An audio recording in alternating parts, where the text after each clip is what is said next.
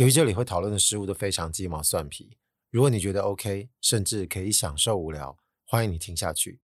这里是芳林活动中心。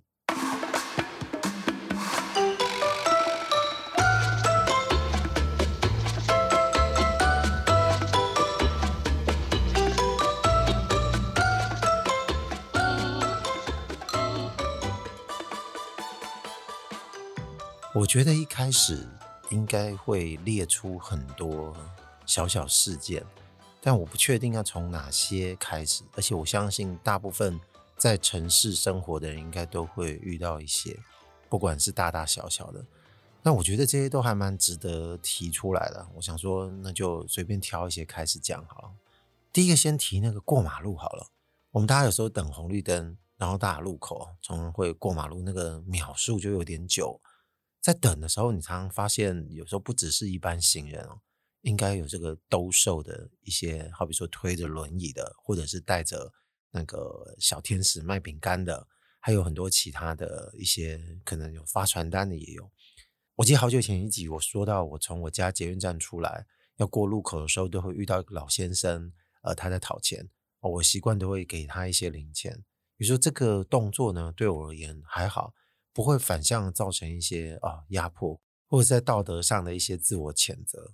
有时候其实我可能觉得我并不欠他什么，但是如果不做一点表示，好像有一种自己变成坏人的感觉。但我觉得给这个乞讨的人们啊，不管他是什么样外形、什么样条件的人，我觉得这个可能都还不会觉得太压迫感。比较有压迫感的，可能比较像是推着轮椅，就是在卖一些生活用品的，或者是。带着小天使在卖饼干的，因为显而易见，对方跟我们的这个外在的条件呢，是很容易察觉到不一样的。那一般大家会认为说，那他们就是属于一种相对弱势。那难道你不关怀吗？但有些时候你会认为说，我这几天确实没有想要吃饼干，或者是我觉得我真的没有需要买这些日用品，或者没有要买原子笔什么的，你就会想说，那就真的不要买啊，买了拿回家不知道怎么办啊。以我自己为例的话。我真的遇到了，但是我那天并不需要购买这些东西。我会把手举起来挥一挥，跟他们说一声：“哦，不好意思，不需要，谢谢。”我相信有很多人应该会采取跟我类似的态度，在这样的思考情形下，应该会认为那这没什么大不了的，我也不会觉得这件事情对我造成压力或什么的。可是我必须要说，有，我需要一种像类似深呼吸啊这种准备动作。我才能这样正常的去发挥，就我该有的反应，举起手，跟他们微笑一下，说谢谢，我不需要。所以这代表我在第一时间，其实我并不是油然而生这样的态度，我是仍然维持着别的态度，就感受到一个不知道怎么办的那种压力。我认为活到这个年纪，再往老一点，可能很难改。我并没有办法确定说每个人其实是不是会经过一个训练的过程，也就是他一开始可能会感受到压力，后来他会觉得这不是自己的问题，所以他渐渐的调整他的态度，所以他面对这件事情的时候，他就问心无愧了，他就很自然的可以拒绝对方。但我觉得这么说都很容易，或者是说对自己说都很容易哦。他总有一件事情会先卡在前面，我第一时间遭遇到别人跟我兜售的情形。我好像没办法，就是直接跳接到那个状态。我自己会一直感觉到，在第一时间永远都是在那样子的状态。我顶多只能压缩那个时间的快慢。比方，如果那天可能状态比较不好，我可能就会处在一个比较紧张的心情；或者是说，如果我今天状况比较好，就很容易壮大自己，那我可能就会很快的去把这个部分的时间压缩。但是直接消失好像还是没有办法。倘若如果有人跟我说他完全没有这部分的困扰，他第一时间也不会想到这个。我觉得你是庸人自扰，那当然我觉得没关系，甚至很有可能，如果你这么觉得，也许今天这一整集你就直接现在按停，不用听了。而且我没有办法确定，就是我这样讲下来啊，几十分钟下来，是不是能够明确的推演出，其实我们每一个人。在前面都有这么无措的时刻，不管长或短，甚至能证明，如果说他没这样困扰人，从来没有的人，其实是对自己不大了解，或者是他在说谎。我没有办法确定，但是我至少能够确定我自己，所以我应该是先从我认为这件事情能够成立开始讲。哎，也就是因为前面这段你看到会有点慌的时刻真的存在，我才好讲。我一开始说有好多举例可以说，这不只是在路口被兜售东西的情形而已。但在这个前面，我可能也要对自己先做一个提醒，就是我不确定这所有的东西的类型是不是完全一致。我觉得他们可能有相似性，但是感到害怕，这背后的原因，也许每一个例子不见得完全相同。所以我就趁着举例的机会，稍微给他理解一下，看看是不是还有相似之处。但如果没有相似之处的话，大概会是什么情形？我觉得刚好可以趁机来探讨一番吧。但是我刚刚讲这个例子，其实我不知道各位有没有稍微想到别的地方啊，就是同样这个路口的场景，其实会发现我刚刚为什么没有提其他种类的人？我提的大部分都是兜售了，那同样做问卷的很多啊，要不然叫你卖爱心笔的那种年轻学生也很多。为什么刚刚在举例的时候没有把这些类型讲出来啊？这可能本能上有一个原因是有点不同的。我刚刚不是提到。会让我造成一些压力或者踌躇的，大部分是在外形相对上，就是我们很容易就可以辨别的出来，就他们是相对于我们在社会上生存的弱势，也就是心智或身体可能有障碍或残疾的，或者是年事已高的人。那爱心比就是年轻人嘛，好像自认为就会觉得他本身没有什么好让你感到同情啊，更不用讲做问卷了。拒绝这些人，心理压力确实比较低，你也不会觉得有什么好太多犹豫的。可能在你第一时间看到他们的时候，你就产生不了那种感觉，所以他们没办法对你做什么情乐的动作。然后这个场景其实还具有某种特性，但我觉得应该等等再拿出来讲，他要跟别的例子举出来了之后，我们再来做一些比较，它可能比较好说。那想想说下一个例子什么合适呢？如果是这样，我们来讲讲那个百货公司。我也不知道从哪一年开始哦，以前没有。诶，我不确定到底多少年啊，反正就是这几年来吧。哦，我们在经过某些专柜前面的时候，他们那些专柜的先生小姐就会出来拿试用品给你，就说：“诶，这个给你。”可是你一旦拿了之后，你好像就上钩了，他就会想办法推销你。大部分的人可能在前面没有遇过这种招式，他通常就会被中招。中招不见得会消费，但是你可能会被拖住，就是进行这个推销行为很久。他会先给你做一些你会认为有点半强迫式的体验。那你说你一开始不要拿试用品，不就不会产生这个缘分了吗？但通常这都必须要在一两次之后，你才会发现哦，你不应该接受这个东西。他可能会抓住你一开始想要占便宜的心理啊，或者是说，哎，这是什么情形？然后你停下来啊。而我自己本身是生理男性，我。其实没有办法想象说，哎，为什么会找上我？后来习惯就发现，哦，类似像这样专柜的人，其实他们男男女女都会找，他们只要觉得有机会可以去跟你做推销，他们就会做。可是这种攻击性太强，你就会发现很想逃。每次经过那个路线，你说我、靠，难道没有别的路可以走吗？然后你发现没有别的路可以绕，你就只好从前面经过，就要再重复一次像刚刚说这种深呼吸的动作。你得要很从容，跟他说：“哦，不用，谢谢，再往前走。”但我相信，其实前几年他们可能会比较奏效。现在大家就相对的演化出一些机制，就是我不用对你太在乎，我就再往前走就行了。那以前会比较容易奏效，还有一个原因是你大概没有想过，在百货公司里面会遇到这种情形，因为百货公司大部分就是在自己的专柜里面，他也不会想要出去跟你做更积极的接触。哎，不知道曾几何时谁发明了这拉客这一招。那也是只有某些品牌了啊，就某些其实我也不大去有印象，念不出名字。他们到现在还是会持续做这件事情。啊，每次经过我就会想说祈祷说：拜托拜托，不要找我，不要跟我攀谈，不要跟我说这些东西。啊，有些时候就一两次他会给你漏掉，漏掉这个感觉又变复杂。你可能想说：哎啊，那我来搞恭维啊？难道我现在看起来不用推销吗？这个没救吗？然后又开始进行这种无聊的心情推测，不过我自己本身对于这种猜测也是颇腻啊，对自己腻啊，所以我会觉得那个时刻到来，你就该感到惜福哦。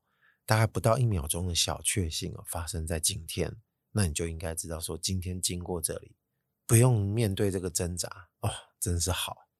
所以你每次快要走经过那个专柜前面，你就会啊，来了来了来了来了来了来了。啊，那个声音在脑海里音调就越来越高。啊，随着他们跟你四目交接，慢慢拿着这个试用品向你攀谈那一刻，就来到高峰，就来来来了，尖叫，但都在内心啊，啊，外表就是从容了，说哦哦哦，不用谢谢。啊，一旦交错过后，你的视线再也看不到他们，你内心就会有一个大喘一口气。这个状态适用于刚刚说这个路口。可是也同时，我觉得可以把我刚刚说路口某些环境条件拿出来讲，因为刚刚没讲的是什么？路口就是红灯啊，啊！可是那个百货公司的动线，你经过，你还是可以继续往前走啊，没什么东西拦着你。红灯你不能出去被车撞啊，所以那个呃那个声音啊，会盘旋久一点，因为你会担心，干那个情勒的人哦，他会在你面前杵在那里。看你要什么时候才会改过向善？我真的有遇过这种真的比较鸡巴的哦，他真的就是跟你没缘分，但他还是要强追到底，所以他通常都会在每个拒绝人面前停很久。我看到的是一个推着轮椅的组合，人家就跟他说不需要，但他就会停在前面，停在前面，停在前面很久，然后盯着他们看。我说：“哇靠，这一招太过分了！”我正在这么想的时候。他正要放弃前一位，朝我这边走来，然后我本能的就眼睛瞄一下那个上面还剩多少秒，我想说完了，那接下来就是我要面对了。这个时候我能怎么从容啊？妈的，你怎样都尴尬啊！当然，我就面临一样的情况，我也是跟他拒绝了。拒绝之后，他果然就杵在我面前，一直盯着我瞧。我不知道他们是不是已经有私下算过，说每个人要几秒？比方说要停个五秒，五秒够煎熬了吧？你现在算算，五、四、三、二、一、零，超久。所以最后你内心那个一一一尖叫的声音就一直持续到他离开才。我都超怕哦，就是在旁人看到我站在那个路口的时候，看到这个人肩膀突然这样子动了一下，那不是看？代表这个人就是紧张的情形被发现了嘛？所以说，如果有人认为我没遇过这种，你讲这个是好笑，我真的真心希望你能遇到一次。但我真的忘了到底在哪个路口，我在想应该是在台北东区各大路口某一个，我也不知道他们的策略会不会改变，但是我相信应该还是有人持续用这一招。事后抽离，我个人看觉得他不见得奏效，因为。一般哦，在被逼的人心理状态，他一定会为他所做的这个抉择，为了面子也要挂得住的话，他就不可能改变他一开始的决策。而处在你面前一直看你，那这次就是情勒对决啊！他没有说话，他就一直看着你，不是不是给你展示，然后就是看到我就这样，你干后艺术，你这个人好手好脚，不帮我一下啊？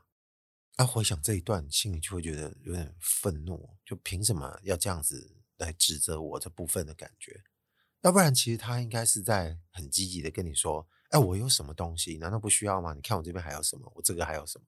他没有，就是让坐着轮椅的人手上拿着两样东西，后面的人推着他，然后就一起看着你。然后红灯挡在前面，肯定逃不掉。如果今天如果是绿灯就算了，你就没有办法。所以路口这个部分的场域哦，它要造成这个效用，它要依赖的真的就是这个红绿灯的时间。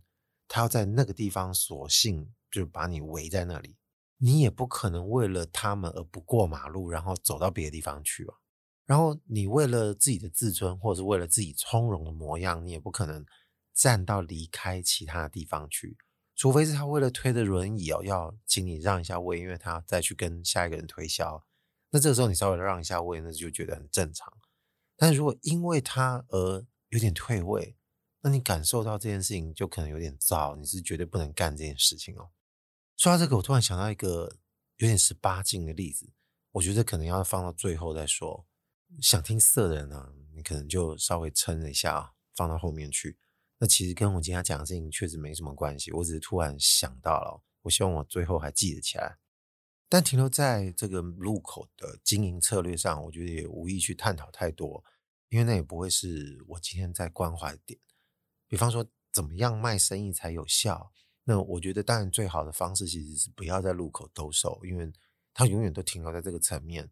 就卖一些跟大家其实生活都无关痛痒的东西，他没有办法卖出好东西嘛，都是一般的，所以这种你会突然想要在这个地方买的几率就很低。我觉得小天使卖饼干这个几率就会比较好，因为饼干我买过，不止买过一次，其实也不难吃。啊，因为现在自己健康状况，想说尽量少吃碳水的情况，那就不会买啊。可是如果你平常是一个上班的人，下午如果配合一下茶饮料，然后吃点饼干，我觉得这倒还可以。主要是他们自己动手做这个烘焙商品，我觉得他有创造这部分的价值，所以大家对这件事情看待的方向就比较正面，而且整件事情打包起来就比较加分嘛。不过我讲它真的到这边就好了，因为这个确实就是营销策略问题。我还是比较在乎，就是我们自己在那个地方那个处境到底应该怎么度过，还有到底是有什么样不同。所以百货公司专柜前面，或者是在路口，他们的律动方式其实都不大相同。专柜人员他对你就是亦步亦趋的，因为你很少会停下来。他们要争取的就是在你经过这段路途中，他要想办法成功的把你拦截。所以跟我们之间大概是有点游击战的方式。路口的部分就比较像关门放狗。那肯定还有其他例子嘛？我之前说还有很多，那我要筛一下，我怕一个集讲太多。那既然说到这种空间条件，那一定还有这种比较极端哦。那就是公共场所的电梯啊。你如果是第一个进去的人，我们应该多多少少都会有一个念头，就是希望拜托人家进不来。而这个时间点拿捏是更极致的，它必须有很多条件要被探讨。如果你今天一进电梯，结果你视线可及的人就是人要进来了，然后他加快脚步要靠近你。然后你也看到他，这种时候，我们大部分的人其实就会按开让他进来。那其实你也会觉得说，嗯，这也没有什么啊。就像我们刚刚说，我们正常去拒绝我们不需要的兜售者，那用平常心去面对，我觉得这也是。我觉得这部分我自我的训练已经挺 OK 了。可是如果你要是告诉我，难道这部分你真的就没有存在那一刻吗？就是你说前面那种有点慌张的心情。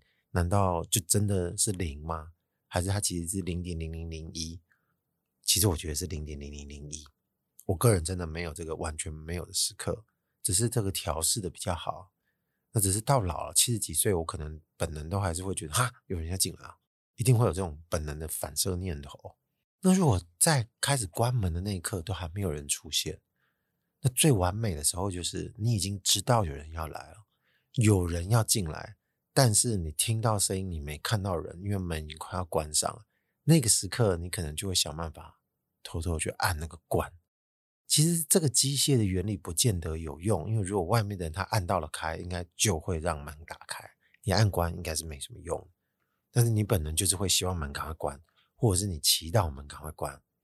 那这个再往下推到更极致，其实还有这个类型还存在另外一种可能，也就是。你要完美的展现你这个人的人设，就是你不是鸡排狼，你是一个好人，但是你基于种种就是没有办法、不可抗力的因素，所以你来不及让这个门打开。这种情形是什么样子？它就比较像是你人其实站着这个控制面板有点远，你是站在中央或偏后，然后这个门快要关起来的时候呢，你才。意识到有人要进来，那个人也才发现门快要关了，那个门大概可能已经关到剩三分之一或三分之一以内，所以从那个一线天的缝隙里面，其实你可以跟那个人对到眼。那个时候我觉得应该是安全没关系的，但是这个时候你说可以演什么戏？这个就是代表其实你心里放心啊，你知道这个人来不及去按那个开门了，因为他在正向冲向电梯的这段期间，其实这个距离还有。但这个门关的就算慢也赶得及，全部关起来了。这个时候你要演什么？就是啊，你发现有人要来了，结果你要用手去关电梯门的时候呢，其实电梯门已经刚好关上了，所以你就来不及开门。Sorry 喽，拜拜。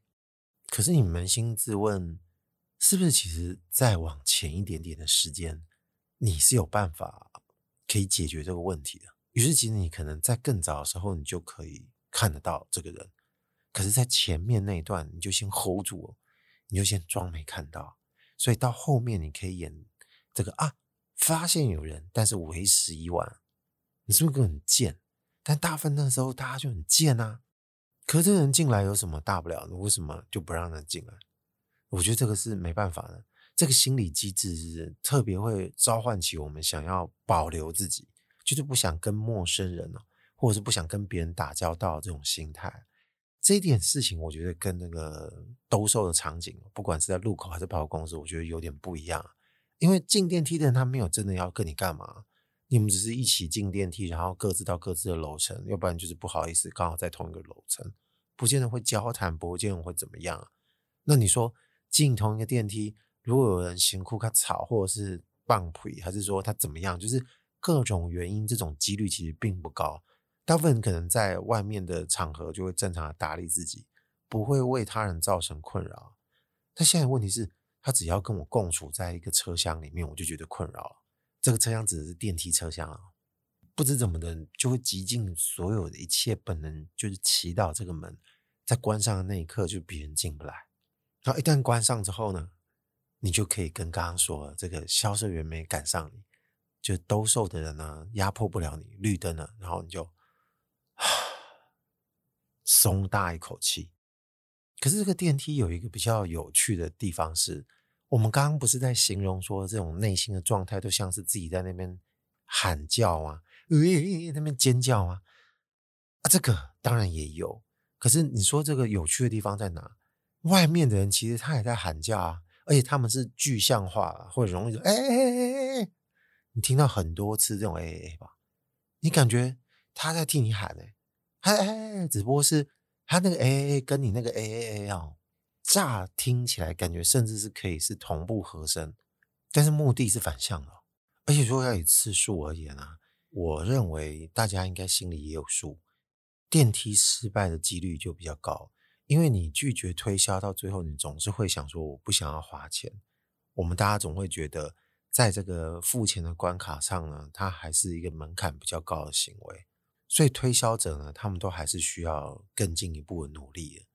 他们不会像这个电梯的事情就是这么普通啊。但是在某些情况下，他推演的也比前两者更极致。那一旦这个电梯门来不及阻隔彼此，对方进来了，你心里就会。然后这个就跟你前面那个很紧张的情形有点不大一样，因为一般前面紧张的说啊死我死啊，不会，你那时候不会觉得死，你那时候只会觉得啊失败，所以其实你看的也还算蛮淡的哦，不会因为这个人压迫到你，最后可能真的突然脑溢血还是心脏病就突然休克哦。而且比较有意思的是，我们不会去应征当那个化妆品的销售人员，就是大部分的人不会很容易成为那个角色。或者是你会去帮忙兜售，或者是成为自己本身是兜售的一份子，因为他在取样或比例上确实比较少。但是我们自己很容易就是在电梯的事件上就是扮演两种角色。有时候你就急着要去进电梯，有些人就是急着不让人家进电梯。这个有时候想想就觉得很有趣，因为在不同的时刻，你从来就不可能会采取相反的立场。嗯，在电梯的之后还有没有什么？还是说今天先不要讲，真的不要讲那么多。我觉得这三类应该就可以了。如果如果我们真的要以这种压迫感啊，就好像仿佛快点贵，想赶快逃走，那这种急迫感啊，我觉得电梯应该是第一名，然后第二是百货公司，然后第三是路口，因为他们这个时间跟那个压迫的进程啊，就是刚好成反比。啊，为什么说快点贵？就是你有时候觉得啊，明明这些人就是正常人。在那个当下，你就没办法。你说：“哎呦，不要过来，不要过来，不要不要不要不要不要不要不要不要不要靠近我。”你就是一直会这样默念，没办法。可是确实还要再强调一次，就是在电梯里面，因为这些人并没有销售行为，所以电梯这件事情上跟在百货公司啊路口还是真的有点不大一样。我认为唤醒的东西，就是在三个相较，它真的确实没有真的完全相同。如如果说我今天是。不希望跟别人打交道，这种感觉当然适用于这所有三种。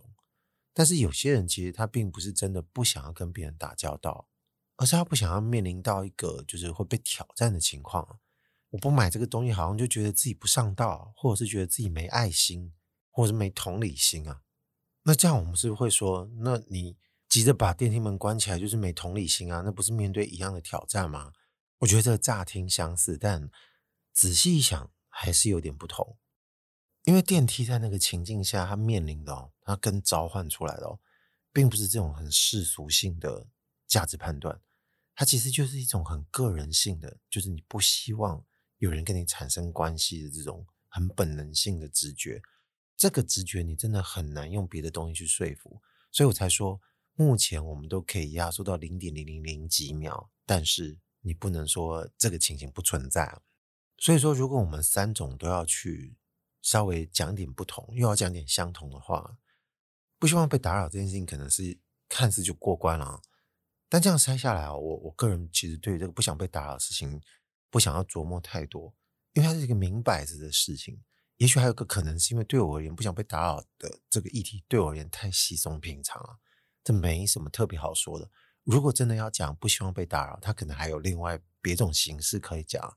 我觉得比较迷人的应该是这个当下。就是这个来了来了来了来了来了来了这件事情是真的，就跟小时候在玩那个捉迷藏或者抓鬼，我觉得其实是有点像的。你就不希望被碰到，但是你说呼唤起这部分的感觉有什么用呢？在这个社会上的运作上，我觉得看来它确实没什么用，因为大部分是希望我们能够建立起对付这样机制的一个正常状态，就好让我们在这个社会里面生活的时候呢。可以采取一个比较健康的姿势去面对这些所有的问题，然后也可以有这样子比较良好的应对。我觉得这个和谐是没问题的。当然，我的节目也不会呼吁这件事。我们只是清楚明白之后，我也没有打算要挑战这个。我觉得只不过是你自己心里可以保留那部分，这个没什么好羞耻的。我觉得这个内心的第一时间反应哦。常常有一段时间会让我们因为刚刚说这个学习如何跟这个社会和平共存，而反过来觉得说你有这个念头好像有点羞耻。我觉得不是，我觉得今天主要自己会讲这部分，可能有个原因是它并不是那么可以给它赋予什么道德上面的正义感，或者说它有存在的正当性。我觉得不是，是它就本来就存在着，就这个反应。你没办法抹灭，只是当下这个体验，我觉得存在就存在，它是一个常态啊。我为什么会对自己打包票？就是七八十岁这种事情，可能还是会有这个内心状态还是存在。我当然可以说修炼不够，或者是说我这个人呢，人生都到此为止，在这个事情上面就只能到这个水准，没关系。我觉得这样讲，我觉得也无所谓。就如果你要追求是压缩那种慌张感，把它压到。最小的秒数，那就是趋近于零啊！趋近于零跟说它不存在啊，我觉得还是不一样的事啊。说到这个点，你说啊，那都已经讲到最后了，我有没有办法去证明这个东西真的存在？好像没有办法，而且我好像没有花时间往那个方向去哦。我只在讲这个内容的同时，自己好像沉浸在那个紧张感，好像那种情形都在脑海里再现了，听了都有点怕啊。好吧。芳邻活动中心，哎，没有。其实还有一件事，我刚刚说我有一个离题，要最后讲，应该要讲，也就是这个对峙哦，啊，他是有人对你情了哦。这是另外一个例子是什么？说有十八禁啊，这个是发生在很年轻的时候一个往事。我记得我曾经有一集在讲我们大学毕业旅行，我们去普吉岛玩那一集，我好像讲到的是我买面具去吓人。但是其实那一天其实稍早发生了别的事，这是我后来听说的。我觉得这实在太有趣了。为什么是听说？因为这就是我去买鬼面具的时候同时发生的事。我不确定大家是不是听过我讲的那一集，而且我也没有办法确定我那时候讲的是不是很全面。我不如把一些前提稍微说一下。因为那时候都大学生们，都成年人了，导游就会问大家说：“哎，你既然来到泰国了，会不会想看十八招？”那时候我跟班上一两个同学说：“没兴趣。”不就这样吗？有什么好看的？以为全班应该没什么人看，就靠腰，最后就只剩我跟另外一个同学没有看而已，就其他人都跑去看了，所有女同学都跑去看了。我说哦，但是想说也想再跟风，也来不及，那就算了，就不去了。就回来就听大家津津乐道在讲那个时候发生了什么事。那我想大部分人应该早就知道十八招在讲什么了。那其中有一个表演是。就是这个表演者，这位女性，她把香蕉放进她的体内，那香蕉放进之后，然后再完整的拿出来，大家就喝彩拍说：“哇，好厉害啊！为什么香蕉都不会断掉，也不会破掉，不会被挤压？”然后她就在生产台面前把手指往前伸，就回一圈，就给大家展示她的香蕉。啊，那时候我们有个男同学坐第一排，他可能靠近这个生产台很近，所以香蕉回到他面前的时候，他本能的头就往后仰了一下，就没想到这个举动激怒了这个表演的女性。这位表演者就看到这个反应就很不爽，就拿那个香蕉一直逼到他面前，就嗯嗯嗯，一直逼到他，然后一直往后退，一直往后退，他就很害怕，但是他又不敢不跟这个香蕉保持距离，所以就形成一个短时间的对峙。我觉得这个逼到他应该是人生中大概也没有几个机会可以比这个还要再更严重了。突然觉得在路口被人家兜售日常用品又算什么呢？应该都没有这个香蕉来的猛吧。好了，芳龄活动中心，我是阿贵，今天就先讲到这边了，拜拜。